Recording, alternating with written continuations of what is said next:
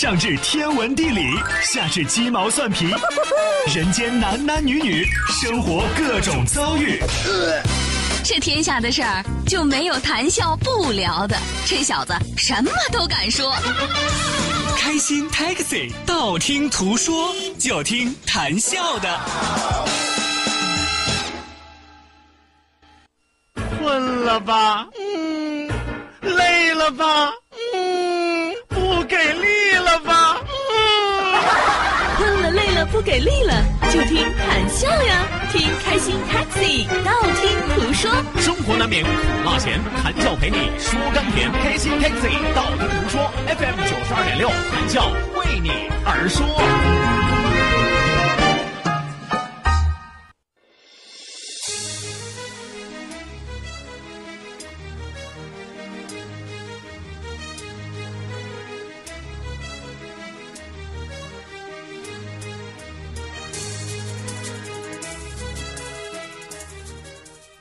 心理学研究发现，人们在照镜子时，大脑会自动进行脑补，所以镜子中的你大概比真实长相好看百分之三十。也就是说，实际上你真实的长相比你自我感觉上的你要丑百分之三十左右。因此，专家表示，这就是为什么很多人照相的时候感觉不上相的原因了。真的是你想多了。知道真相的你，是不是已经听到了你？心碎的声音呢？心碎的声音呢？心碎的声音呢？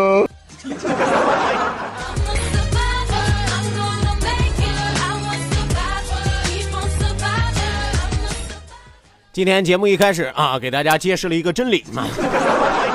什么样的真理呢？就是这个世界上最为可怜的事情，莫过于自己欺骗自己。当然，很多的时候自己欺骗自己，那是因为错觉。是吧？刚刚和大家讲了一个什么科学道理呢？说这个科学家验证啊，说人在照镜子的时候，往往都会觉得自己哇，好看的不得了，是吧？大家有没有发现，当你洗完澡的时候，站在镜子前面的时候，女人会觉得自己貌美如花，男人会觉得自己肌肉棒棒的啊，是吧？女的觉得自己像林青霞、张曼玉，男的会觉得自己像刘德华、周润发啊。其实这里边你是无形当中给自己的美感增加了百分之三十，但其实呢，但其实呢，这百分之三十无非都是你自己意淫出来的。所以说，很多的朋友就不明白了，说：“哎呀，你看我照相的时候，为什么我照出来照片那么不好看呢？是吧？”于是得出个结论：我不上相。其实不是你不上相，而是照片真实的把你那百分之三十给打折了啊。所以说和你的想象力就出现了偏差了，因此你觉得自己丑丑的，这就是心碎的声音。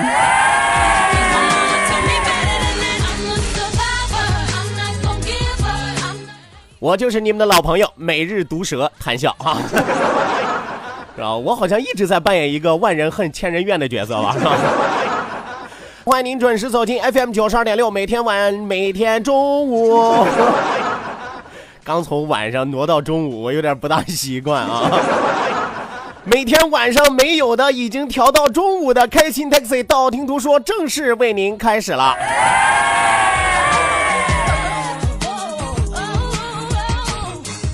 好的呢，这是一档娱乐脱口秀节目，这也是一档希望有更多的朋友能够参与到我们互动讨论的节目。每天两处微信交流平台为您敞开大门，想走左边走左边，想走右边走右边，想走中间，我两扇门反正都开开了啊。本节目是由琅琊台集团为您独家冠名播出，好酒琅琊台，开心自然来，打开琅琊台，啥好事儿都能来。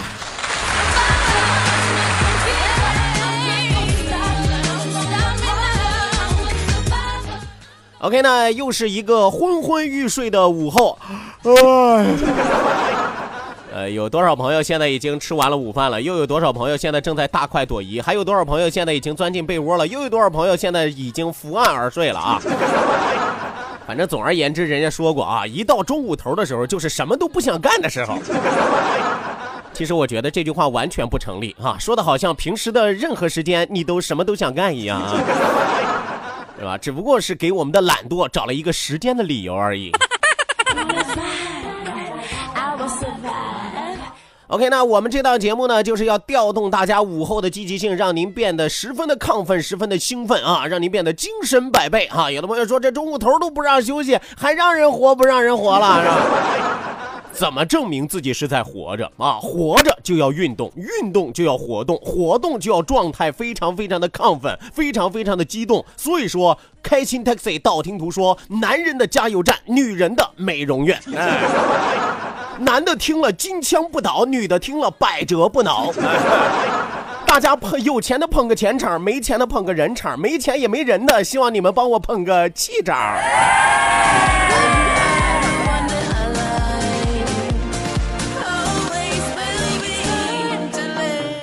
OK，那说一说笑一笑，不说不笑不热闹，笑一笑咱们就十年少。希望有更多的朋友抓紧时间行动起来，发送微信来参与到我们今天中午的互动环节当中来。OK，那记住我们的两处微信交流平台，一处是我们九二六的公众微信账号 QDFM 九二六 QDFM 九二六。呃，另外一处是谈笑个人的公众微信账号，谈笑两个字一定要写成拼音的格式，谈谈喜要笑，谈谈喜要笑，后面加上四个阿拉伯数字一九八四，最后还有两个英文字母，一个 Z 一个勾，一个 Z 一个勾啊。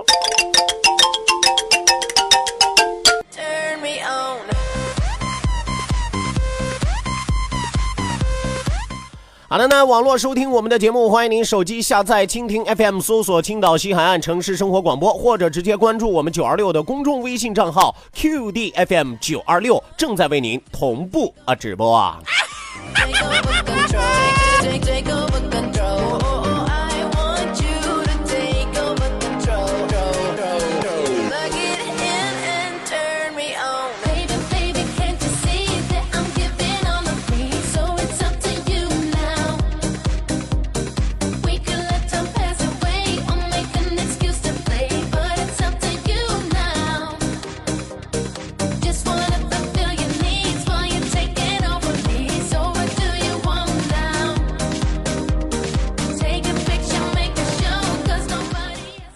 呃，在昨天中午的节目当中啊，谭笑和大家聊了一个比较变态的话题，是吧？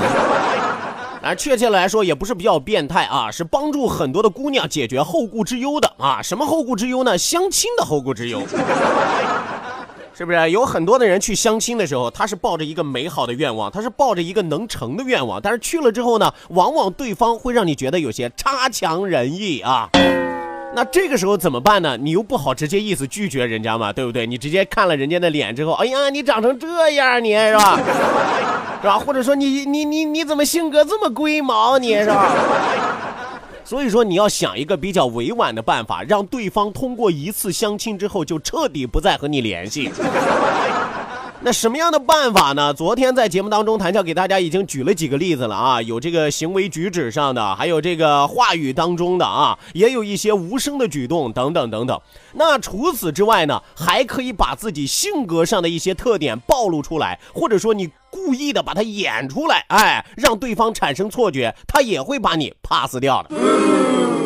比如说啊，比如说这俩人见面之后啊，这姑娘觉得这小伙子不怎么地啊，然后呢，然后你就可以在言语之间透露出自己从小到大都衣食无忧，很少做家务，养尊处优，自己就是一个浑身公主病的小公主，是吧？而且呢，你要无形当中透露出来，咱俩结了婚之后，你娶了我之后啊，休想让我伺候你，你得伺候我。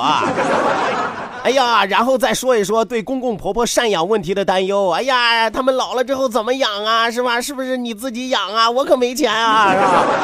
啊，因为我要攒着钱啊，都给我爸妈留着，是吧？当你说完了这一切之后，基本上这个男孩子啊，对你就会说一句啊，那啥，我还有点事儿，下午要开会啊。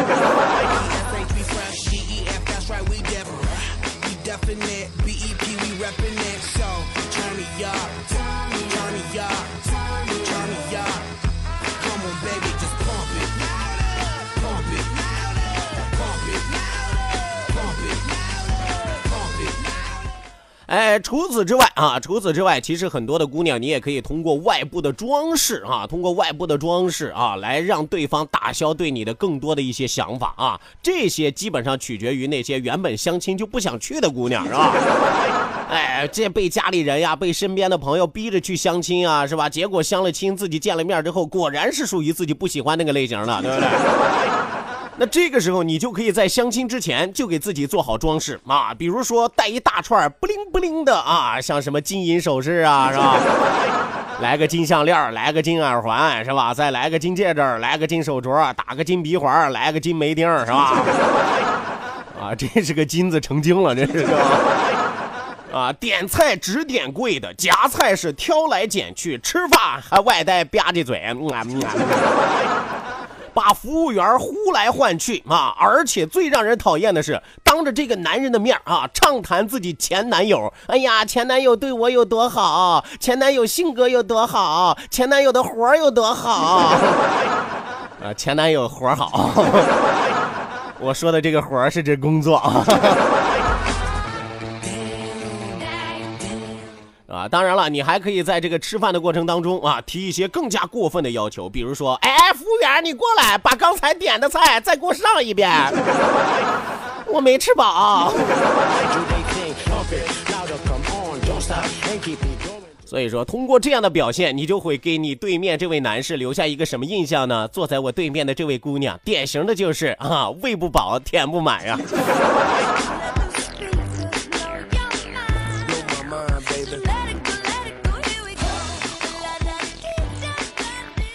所以说，刚刚给大家说的这两种，都是一定要流露出自己拜金的一面，流露出自己小公主病的一面啊。那除此之外还有什么呢？可以无形当中把自己故意打造的粗俗一些，而且还略带绿茶婊的角色啊。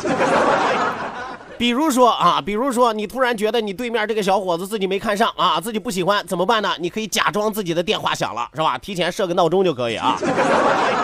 拿起电话来，然后满嘴脏话，是吧？和对方大谈特谈啊，两性关系，是吧？哎呀，在电话里边的你聊的是眉飞色舞啊，剩下的一小部分骂完脏话之后啊，挂了电话之后，你可以故意看着对方的这位男士说一句：“哎呀，讨厌了，真不好意思，人家平时其实不是这样的，刚才只不过是电话那头刺激了我。” 哎呀，我估计基本上对方就把你团灭了，就把你。I'm talking here and now. It's not about what you've done, it's about what you doing. It's all about 有的时候啊，有的时候我们说经济压力无形当中也会挫败两个人之间的关系啊。作为姑娘来说，是吧？你可以在这个交流的过程当中故意透露一下，哎呀，我有十张信用卡，我每个月光还信用卡就得还一两万。哎呀，我要是把这十张信用卡还完了，估计得到我六七十岁的时候。啊，如果说这个依然没有吓到对方的话，你可以拿家里人说事儿吗？哎呀，我们家族有个产业，啊，快要破产了，下面还欠外债啊，五六百万。哪个冤大头会愿意捡你呢？是不是？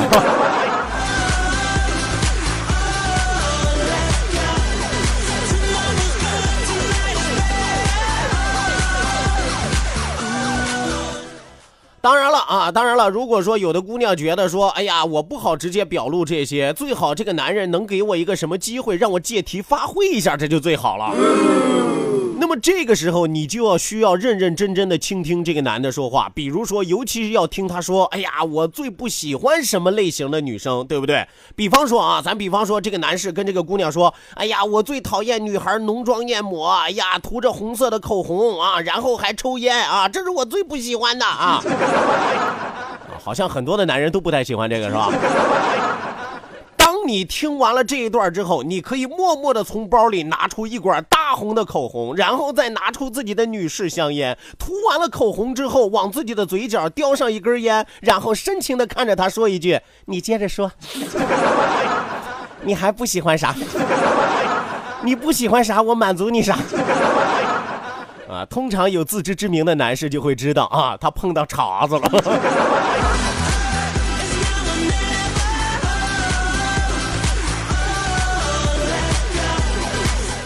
当然了啊，当然了，谭笑给大家说了这么多啊，都是可以让对方彻底打消对你第一次相亲之后的印象啊，而且彻底不再和你联系的一些办法。如果有的朋友说，那我这些办法我都用完了，是吧？这个男的依然还喜欢我，我该怎么办？你该怎么办？赶紧嫁了吧！遇到这样的冤大头的真爱，你不赶紧嫁了，你等什么？你浑身这么多坏毛病，你身上欠那么多的债，你还有那么多不良习惯，人家都能够忍你，人家都还喜欢你，是吧？打着灯都找不着的瞎子呀，这是。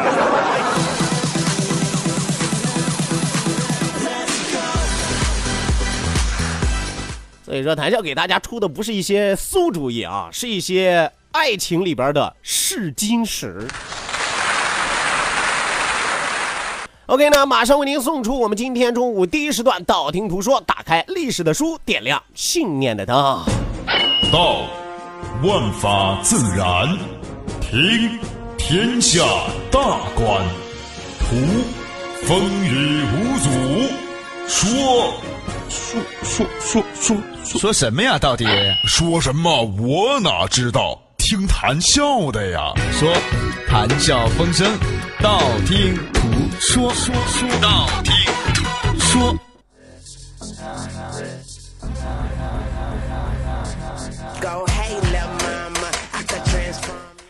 好的呢，打开历史的书，谭笑今天中午继续为您盘点的是明朝的十六位怪胎皇帝。咱们今天中午要说的是明朝的第六任和第八任皇帝啊。有朋友说谭笑不对呀、不是每天中午说一个怪胎皇帝吗？这怎么说两任皇帝了啊？您别误会，虽然他是第六任和第八任皇帝，但他是一个人啊。有朋友说这一个人怎么能跨着一届啊当两届皇帝呢？那你没办法，赶上大选嘛，是吧？到底里边有怎样的历史渊源？那么这个皇帝又奇葩在什么地方呢？咱们来认识一下明英宗睿皇帝，他的名字叫朱祁镇。朱祁镇生于一四二七年，卒于一四六四年，汉族明宣宗朱瞻基的长子。我们说朱祁镇是明朝的第六任和第八任皇帝啊，分别是公元一四三五年到一四四九年，公元的一四五七年到一四六四年两次在位。第一次他第一次当皇帝是什么时候呢？年仅九岁啊！大家想想，你九岁的时候在干什么？小学二年级嘛，对不对？人家九岁，人家九岁都登了大宝了，是吧？人家都吾皇万岁万岁万万岁了，是吧？啊，你还在那什么呢？你还在那老师好，对不对？同人不同命啊！人家九岁就继位称帝，年号正统，而且他的国事全部是由太皇太后张氏来把持，因为他年纪太小了，未成年嘛，对不对？啊，一个连房事都还不会的皇帝，他怎么能够掌握好国事，对不对？所以说呢，当时的国事是由太皇太后张氏，也就是孝昭皇后啊来把持的。他手底下的贤臣依然是三杨啊，就是他爹给留下来的嘛。三杨咱昨天说过了，哪三杨呢？不是三杨开泰啊，三杨是杨士奇、杨荣和杨溥这三杨三位贤臣。随后这张氏就驾崩了啊，太皇太后死了，三杨也去位了啊。什么叫去位呢？就到了退休的年纪了，是吧？宠信啊，随后他就开始宠信太监王振，导致宦官专权。我们说历史上中国宦官专权最厉害的一个朝代是什么呢？就是明朝。明朝那个时候也不知道怎么地了啊，是为了照顾这些身上缺少零部件的吗？这是。一直到正统十四年，也就是公元一四四九年，土木堡之变啊，被瓦剌啊，被瓦剌俘虏了啊。有朋友说什么叫瓦剌？瓦剌是西部蒙古民族的一个统称啊，一般是包含着四个部落啊，叫瓦剌。呃，原本啊，原本我们说皇帝是要御驾亲征的啊，结果打着打着仗，结果皇帝被抓起来了。皇帝被抓起来怎么办呢？他的弟弟成王朱祁钰登基称了皇帝啊！一看他弟弟一看，反正我哥都被抓起来了，国不能一日无君呀，是不是？干脆我来皇帝吧啊！而且他登上皇帝之后啊，立马改称自己的哥哥叫什么呢？叫太上皇，是吧？我们都知道，皇帝、太上皇一般都是父子爷俩呀，是吧？太上皇是爹呀，是吧？皇上是儿子呀。结果自己弟弟当了皇帝之后，称自己为太上皇，他俩啥味儿是吧？哥哥爹啊，哥哥啊。不过长兄为父，这也说得过去啊。自己这个朱祁钰登上皇帝之后，就改元景泰啊，改成了景泰。瓦剌族一看，哎呦，自己原本以为抓到了这个大明朝的皇帝，但是一看，立马这皇帝摇身一变变成了太上皇，怎么办呢？无奈之下就把英宗给放走了。哎，心说我抓个皇帝我还有用，我手里变成个太上皇了，这玩意儿有什么用啊？高科技啊，存了一晚上，头一天来的时候是皇帝，第二天放出去的时候太上皇。所以说瓦拉部落没有办法，就把他给放了。放回去之后啊，我们说这朱祁镇啊，被他的弟弟就软禁在南宫啊。为什么呢？你这这这一个山头不可能有俩老虎吧，对不对？你这这他卧榻之侧岂容他人安睡啊？和哪哪怕是自己的哥哥也不行啊。所以说他就被软禁了，一锁就是七年的时间。直到景泰八年，也就是一四五七年，石亨等人发动了夺门之变，英宗复位称帝，改元为天顺。哎，这就是为什么咱们今天说朱祁镇能够当两次皇帝，因为中间被俘虏、被软禁了，是吧？